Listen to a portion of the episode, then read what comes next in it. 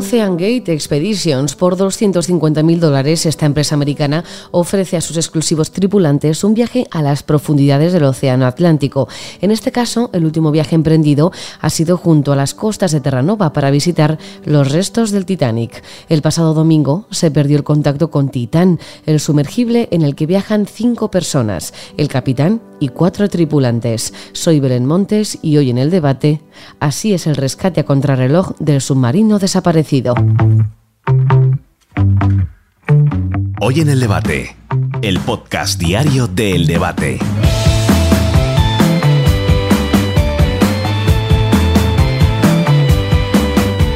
Somos una empresa de exploradores científicos y videógrafos dedicados a explorar en la profundidad. Así es como se presentan en la empresa que te invita a sumergirte con ellos para conocer las profundidades del océano. Solo unos pocos tienen la suerte o los medios económicos necesarios para poder formar parte de unos viajes tan exclusivos. Pero uno de estos viajes únicos se ha convertido en una auténtica pesadilla.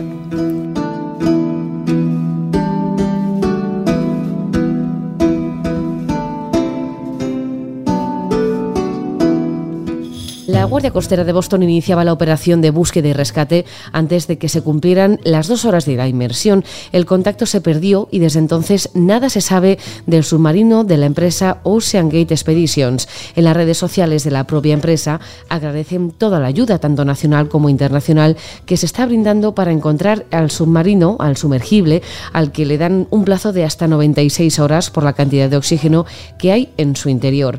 Antonio Cruzelaegui Corvinos es director director de la Escuela Técnica de Ingenieros Navales de Madrid. Don Antonio, ¿qué tal? ¿Cómo está? Muy bien, eh, muy buenas tardes.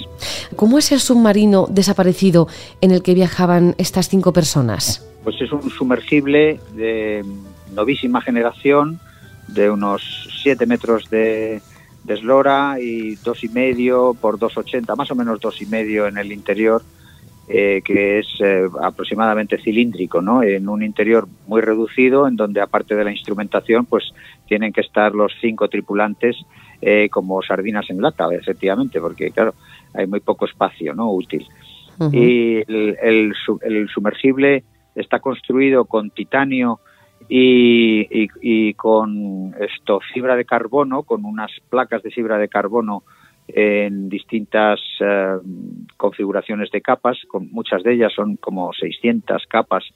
Entonces esto hace que eh, pese muy poco y efectivamente tenga unas características muy interesantes para, para evitar la complejidad que supone el, desplazar pesos muy grandes ahí en esas profundidades. Y, el tema del titanio, pues también es, eh, claro, un metal muy, muy especial, carísimo, por supuesto, pero pero con propiedades pues muy, interesantes y muy muy resistente ¿no? a, la, a la presión. Entonces está formado por unos anillos, eh, los anillos se, se, sueldan y conforman lo que sería el, el, interior, ¿no? El, receptáculo interior en donde van los, los tripulantes. Y después pues tendrá pues una serie de sensores, de, de instrumentación, etcétera y bueno, hay que decir que obviamente este tipo de iniciativas de innovación y de investigación y tal, pues son tremendamente interesantes porque efectivamente consiguen eh, consiguen eh, hacer una inversión ¿no? de, un de un de un eh, sumergible de estas características a 4.000 metros de profundidad y eso está muy bien y es, muy interesante desde el punto de vista tecnológico, pero las dudas que surgen, sobre todo a raíz de este accidente, eh, tienen que ver con bueno las certificaciones, los procesos de seguridad que han seguido eh, tanto en el diseño como en la fabricación de, esta unidad. ¿no? Comentaba que, los tripulantes van como sardinas en lata porque es un habitáculo muy pequeñito, este sumergible. Entiendo que esto imposibilita el llevar bombonas de oxígeno extra por si pasa cualquier cosa que es lo que ha pasado, o incluso víveres, ¿no? Porque estos viajes duran unas horas y en principio era bajar, ver el Titanic y subir. Bien, hombre, no sabemos los detalles y además, tal y como está la situación, seguramente la empresa ahora no tiene el más mínimo interés en, darnos detalles de este tipo, pero eh, yo tiendo a pensar que en lo que son víveres, incluso botellas adicionales de oxígeno, es muy posible que sí que, sí que las lleve, ¿no? El sumergible. Pero claro, una cosa es llevar una botella de oxígeno y otra cosa es eh, que con esa botella de oxígeno los cinco tripulantes puedan vivir varios días, porque es que son, tampoco con una botella no hacemos nada, ¿no? Entonces, que una botella que en todo caso tendría que ser muy pequeña, ¿no? Eh, a eso me refiero, que, bueno, incluso aunque haya incluso aunque haya botella de oxígeno, pues es muy posible que ese cálculo que la propia empresa da de las 90 eh, horas al total, más o menos, pues es un cálculo que incluye las, las reservas de seguridad, ¿no? Eh, botellas o no incluidas, ¿no? contando con todo, eh, tiene ahí unas, unas horas. Y esas horas, pues están calculadas porque en principio la operación del sumergible eh, se inicia en el barco nodriza, preparan todo ahí en el barco y ya una vez que está todo es como si el sumergible fuese un, buzo. si sustituimos el sumergible por un buzo, pues entendemos qué es lo que pasa ahí. El buzo, pues le llevas en un barco a la zona de buceo y allí, una vez que llega a la zona de buceo, ya se sumerge, eh, eh, bucea y una vez que ha buceado vuelve otra vez al, barco y el barco le vuelve a traer a tierra y el barco por supuesto es el que tiene la comida, el agua, los víveres, en fin, todos los aprovisionamientos, ¿no? Eh, que se supone que van a ser necesarios para el buzo en cuestión. Pues este caso es lo mismo. Todo lo que necesita el sumergible para eh, para mantenerse y, los, los, víveres y tal para los tripulantes, pues van en el, realmente en el barco nodriza, ¿no? Y la idea es que esa, esa inmersión pues dure como máximo, como máximo cinco horas. De hecho, según los, los comentarios de otras personas que han bajado, pues el viaje dura unos 7-8 días al total y realmente están 12 minutos eh, sacando fotografías en el Titanic, o sea que, que son 8 días para, para aprovechar 12 minutos. Eh, prácticamente todo el tiempo se utiliza en, bajar esos 4.000 metros, 3.800, 3.900, y, y luego otra vez en subir. Con lo cual, los minutos que están, eh, digamos, merodeando por, por el pecio, pues son esos 10, 12 minutos, 15 como mucho, y, y luego volver a subir. Es decir, que es un, es un sumergible que está pensado funcionalmente para trabajar cuatro o cinco horas como mucho y está pensado para que si tiene algún accidente leve, pues eso, esas personas puedan aguantar eh, cuatro o cinco días. Pero no está pensado para otras cosas, claro. Entonces, aquí todo parece indicar que es que están pasando otras cosas, claro. Y si el sumergible se encuentra en la superficie, ¿se puede abrir desde dentro para poder salir o simplemente solo es la nave nodriza la que puede abrirlo para que los tripulantes salgan fuera? Las noticias que tenemos, y que además es lógico, es que solo se puede abrir desde fuera, es decir, que es la nave nodriza la que cierra y sella el, sumergible y la que, una vez recuperado, lo vuelve a abrir. Eh, y esto, por un lado, tiene sentido porque efectivamente cuando estás sumergido no te vas a poner a abrir ninguna escotilla por razones evidentes, entonces no tiene mucho sentido abrir la escotilla, pero por otra parte, pues hombre, hay una cuestión ahí de, prevención de, de, algún desastre, pues qué sé yo, que el barco nodriza se ha desplazado varias millas, entonces ¿qué haces? Tienes que esperar eh, a que venga otra vez a recogerte cuando ya has subido, en fin, ese tipo de, situaciones excepcionales que se producen, pues por temporales y por muchas cosas que ocurren además en esa zona, que es una zona muy conflictiva, ¿no? Desde el punto de vista tanto a nivel superficie con, huracanes temporales y vientos tremendos y lluvia, nieve, etcétera, y también a nivel eh, sumergido, pues hay unas corrientes ahí muy fuertes, o sea que puede, ahí puede pasar de todo. Entonces, si a nivel diseño ese artefacto no está preparado, no está diseñado para eh, en caso de emergencia tener una apertura eh, desde el interior, pues es evidente que, claro, esos se han quedado allí y, como no les abran desde fuera, eso suponiendo que hayan llegado a la superficie, claro. ¿Es factible, Antonio, encontrar al submarino desaparecido? Bueno, esa es la pregunta del millón, ¿verdad? Eh, eh, aquí ya han pasado muchas horas, eh, hay una serie de reflexiones que podemos hacer, por ejemplo, la Marina Americana está involucrada, la Marina canadiense, entonces, a ver, ahí hay submarinos en la zona, hay barcos de superficie, están buscando intensamente y no están encontrando nada. Entonces, claro, eso nos debe dar que pensar. Allí está pasando algo, claro. No, no solo es que se haya cortado la comunicación, es que no lo encuentran. Y no lo encuentran porque es muy difícil, por un lado porque es muy difícil, porque es muy pequeño dentro de la inmensidad del océano porque además que en comparación con el Titanic, pues es una, cosa minúscula, claro. Y si está próximo al Titanic, pues el Titanic hace de apantallamiento y, con el sonar, pues van a detectar el Titanic, pero no el, sumergible, ¿de acuerdo?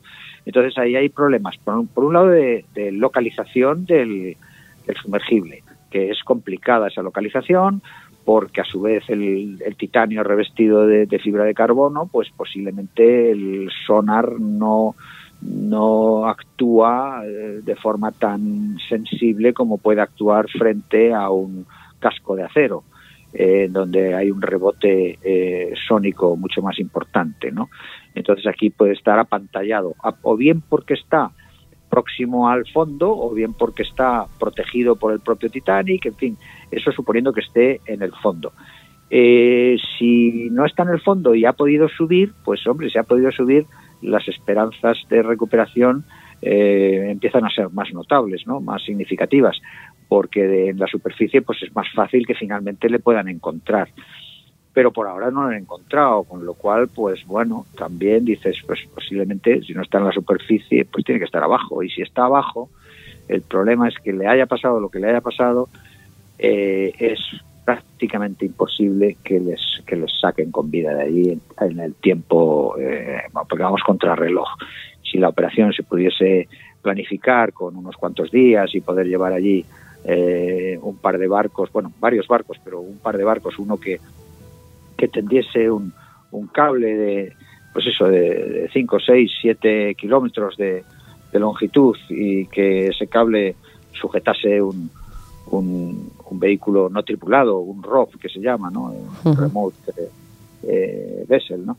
Eh, con, con, capacidad para asir, el, el para sujetar el, el sumergible y, y, llevárselo, pues entonces llegarías con la eh, con el dispositivo este, con el ROP eh, submarino no tripulado, eh, agarrado con un cable al, barco de arriba, con un pescante, claro, preparado para, para tirar luego esa enorme longitud de, de, cadena, de cable de, sujeción, y el ROP sujetaría al submarino y lo al, sumergible y lo izaría con, con, los tripulantes dentro, por supuesto, y, y, lo llevaría a la superficie. Y ya una vez en la superficie, pues ya lo recogerían y abrirían la escotilla y sacarían a los, a los tripulantes.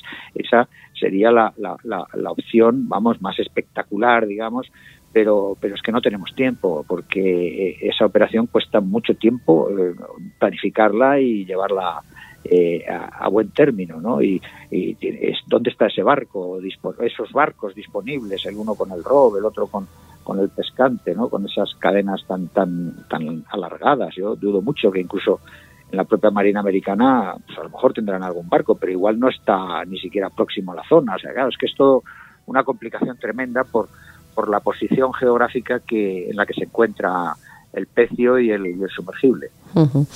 Pues Antonio Cruzelaegui Corvinos, director de la Escuela Técnica de Ingenieros Navales de Madrid, muchísimas gracias por su tiempo. Muchas gracias a vosotros.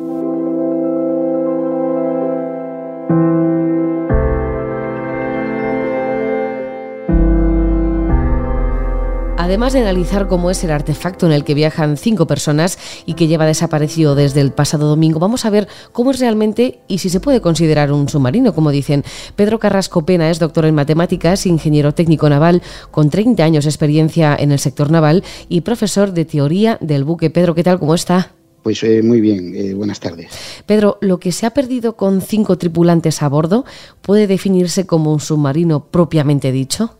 Mm, en realidad no, ¿eh? Eh, no, es un, no es un submarino al uso. Los submarinos pues son pues, lo, que hemos visto todos pues, en las películas de guerra, son buques que pueden navegar en superficie y que además pueden variar su profundidad, ¿eh? sumergirse y ir a profundidades pues, de pues, esos 300 metros relativamente altas. antiguamente se hablaba de los, de los sumergibles diferenciándolo de los submarinos como aquellas cosas que se podían hundir, pero relativamente eh, pues en una zona muy cercana de la superficie del agua. Y en castellano, a esto que le estamos llamando submarino, por la, creo que por la palabra que se suele utilizar en inglés, que es submersible, ¿eh? tenemos una palabra que es el batiscafo. En realidad es un, artefacto, ¿eh? un batiscafo que se utiliza, pues mete unas personas dentro de, su estructura y se utiliza para la investigación de las profundidades marinas. O sea, no es un, submarino eh, al uso. Entonces decimos que es, bueno, es un artefacto que se sumerge, se podría denominar batiscafo, porque además de, viajar con, tripulantes que van a ver cómo era el Titanic, sí que es verdad que se utiliza también para observar y estudiar toda esa, toda esa zona marina. ¿Y qué ha pasado? Eh, este batiscafo sube y baja. ¿Qué ha pasado entonces con él? ¿Ha dejado de flotar? ¿Se ha hundido pues, por completo? Eh, bien, aquí vamos a hacer una serie de puntualizaciones. Cualquier cosa flota porque mm, su peso se ve contrarrestado por una fuerza antigravitacional, que vamos a llamar, que es el empuje del agua de mar. ¿eh? Es eh, como cuando flotamos en la piscina. Nuestro peso se ve contrarrestado con el volumen de ese de agua que estamos desalojando, ¿eh? por, estar nuestro cuerpo en, el agua, y nos mantiene a flote. Pues lo mismo que un taco de madera y, o lo mismo que un barco. ¿Qué pasa? Que los sumergibles o los submarinos, o en este caso este artefacto, este, esta especie de batiscafo, lo que hacen es pueden variar su flotabilidad eh, para poder flotar o hundirse. ¿Qué sucede? Que este tipo de artefactos tienen una flotabilidad muy reducida. ¿Qué quiero decir con esto? En general, los submarinos, un submarino tradicional, pues suele tener se hace una relación de flotabilidad que es el volumen, por así decirlo, de lo que está fuera del agua con respecto a lo que está debajo del agua. En ese caso tenemos entre el 50 y un tercio de, ese volumen está fuera ¿eh? y tenemos dos tercios o la mitad sumergido. En este caso, en este tipo de, embarcaciones es prácticamente el 100% del sumergible lo que está lo que está hundido. su coeficiente de flotabilidad es muy, muy, muy pequeño. Eh, ¿Por qué? Porque no necesitamos que haga esa navegación en superficie. Entonces lo que hacemos es, eh, con lo que jugamos en realidad es con que baje a la mayor profundidad. Este artefacto creo que está pensado para hasta 4.000 metros, con lo cual en la zona que está el, Titanic son 3.200. Si ha perdido su capacidad de, recuperar su punto de flotación en la superficie, en teoría la estructura, que es de materiales compuestos, sí aguantaría esa presión a esos 4.000 metros. ¿Cuál sería su limitación? El que los encuentren dentro de ese periodo de tiempo, esas 96 horas desde el domingo creo que, habíamos contado. Ese, es otro punto, ¿no? Eh, ya quedan, cada vez quedan menos horas, es un rescate a contrarreloj. ¿Este batiscafo está capacitado como para permanecer tanto tiempo eh, desde el domingo eh, sumergido? Porque es verdad que sí, 4.000 metros, pero tantos días ahí abajo, la temperatura, los víveres, el oxígeno. Dicen que tienen alguien para 96 horas, pero me imagino que sea en las condiciones óptimas de funcionamiento del, batiscafo. ¿Qué sucede? Que si han perdido la alimentación eléctrica, eh, si no pueden eh, tener comunicaciones por radio, porque creo que lo primero que han perdido son las comunicaciones por radio, y, no pueden hacer las funciones óptimas de funcionamiento del batiscafo, pues evidentemente pues bajan las temperaturas, ahí estamos hablando de a lo mejor sobre menos 2 grados o, o más, y el problema que es su localización es, es al ser un elemento de materiales compuestos va a ser más compleja porque la localización por radares eh, eh, va a ser más difícil. Entonces, el problema que han perdido su flotabilidad, su capacidad de flotar, eso es evidente. Eh, ¿Por qué? Pues no lo, no lo sé. puede ser que hayan perdido la posibilidad de moverse y ascender, puede ser que haya tenido algún fallo estructural mm, y, haya implosionado ¿eh? por debido a la, a la presión a esas, a esas profundidades. Mm, se pueden bajar muchas cosas. Lo, que sí seguro es que ha perdido su capacidad de, de, flotabilidad, pero por, por, esa limitación tan grande que tiene. ¿sabes? Pues eh, Pedro Carrasco Pena, doctor en matemáticas, ingeniero técnico naval con 30 años de experiencia en el sector naval y profesor de teoría del buque. Muchísimas gracias por todo este análisis. a vosotros. Venga, muchas gracias.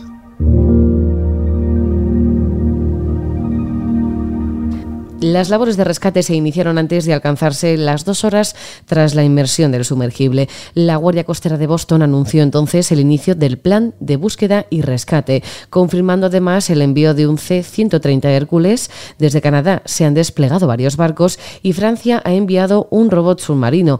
Comandante Juan José Andreu, oficial de la sección de submarinos del Estado Mayor de la Armada, ¿qué tal? ¿Cómo está? Hola, buenas tardes.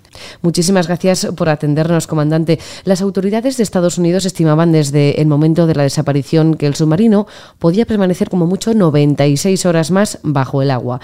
Cuando se da la voz de alarma, ¿qué es lo primero que se realiza a la hora de comenzar un rescate? Pues mire, eh, hay establecido eh, una, hay una página web eh, que, en la que está toda la comunidad internacional de, de salvamento y rescate de submarinos. Se llama ISMERLO. Es, una web en la que todos los países con, con, expertos en, la materia, pues ahí coordinamos, se da la, la, alerta Ahí se ve la situación del submarino, hay una presentación de una carta náutica, están los datos más importantes y, lo mejor de todo, que los países pueden ahí ofrecer todas las, eh, bueno, con todas las medidas que pueden apoyar esta situación y, además se establecen también por parte del responsable las necesidades. ¿no? Esto, en principio, es una página web para salvamento y rescate de submarinos militares, pero, pero bueno, como hemos visto, se, se, abre también el caso de, este tipo de accidentes o posibles accidentes eh, civiles. Buscar un submarino, un sumergible en el Atlántico es como buscar una aguja en un pajar o se tiene más o menos la trayectoria ubicada y es más fácil encontrarlo. A ver, eh, bueno, en este caso eh, cuentan con, que este submarino se desplaza hasta la zona donde hace la inmersión a bordo de, un barco, ¿no? Eh, es un barco, podríamos llamarle su barco nodriza. Entonces, este submarino, digamos, ya lo, largan al mar y, ya por sus propios medios se, hace, hace la navegación que tiene prevista. Entonces, digamos que se acota bastante el área de probabilidad en la que, en la que está, ¿no? Básicamente desde el último contacto que hace en superficie, pues hasta, hasta que se pierden comunicaciones, eh, pues ahí se deja de tener la, situación de donde está, ¿no? Entonces hay un área de incertidumbre que más o menos está cifrada eh, a unas cuatro millas, unos ocho kilómetros alrededor del, último punto de situación conocida. Y una vez localizado, si se localiza, ¿cuál es el siguiente paso a seguir? Bueno, si se localiza, el, el siguiente paso eh, es bueno ver las condiciones ¿no? en las que en las que está eh, bueno intentar eh, sacar mayor información. Si no hay comunicaciones obviamente pues se ve el estado por fuera hacer un reconocimiento. Se hace con pues con medios remotos. Hay una especie de, robots submarinos que remotamente se pueden pueden llegar a esas profundidades. Y y pueden observar que cómo, estaría eh, en el caso de encontrarse en, el fondo. ¿no? Eh, también eh, están provistos muchos de ellos de, brazos de trabajo en los que podrían hacer cualquier tipo de intervención, pues yo qué sé, me podría engancharse un cable desde para recuperarlo desde, desde arriba, desde un barco que esté en superficie, por ejemplo, o boyas de reflotamiento, algo se podría hacer. ¿Y cómo se procedería al rescate de los tripulantes? Eh, como dice, ¿se remuelca entonces el submarino o se intenta entrar desde donde esté con ese otro barco o submarino que se acerque a este sumergible que lleva perdido desde el domingo? Sí, bueno, en, este, en este tipo de, mini submarinos o, sumergibles eh, no, no está esa, esa posibilidad de que se le acople otro, otro submarino de rescate. Eso, eso está destinado a submarinos mayores, ¿no? de submarinos eh, militares que, que tienen unas, eh, unas escotillas con unas esclusas preparadas para, para el efecto, ¿no? para hacer este tipo de transferencia de personal de manera segura. ¿no? este, no, es el caso de estos mini submarinos. Entonces, eh, la, única opción que hay es, sacarlo, sacarlo a superficie. Pues, comandante Juan José Andrego, oficial de la sección de submarinos del Estado Mayor de la Armada, muchísimas gracias y veremos cómo termina todo esto. Bueno, hay que, hay que mantener la esperanza hasta el último momento y, nada, esperemos que, todo quede en un, en un susto y, que se puedan, se puedan rescatar que, con sanos y salvos. Ojalá, muchas gracias. Venga, un saludo, muchas gracias.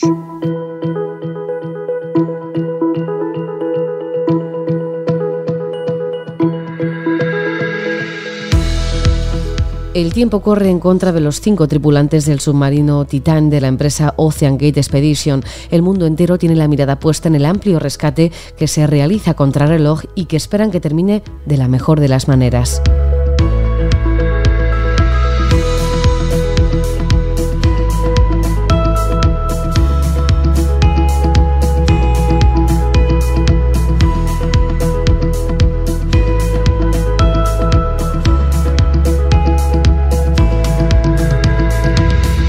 Puedes escuchar este podcast en eldebate.com y en las principales plataformas de audio. Recibe un saludo de quien te habla, Belén Montes. Gracias por estar al otro lado. Adiós.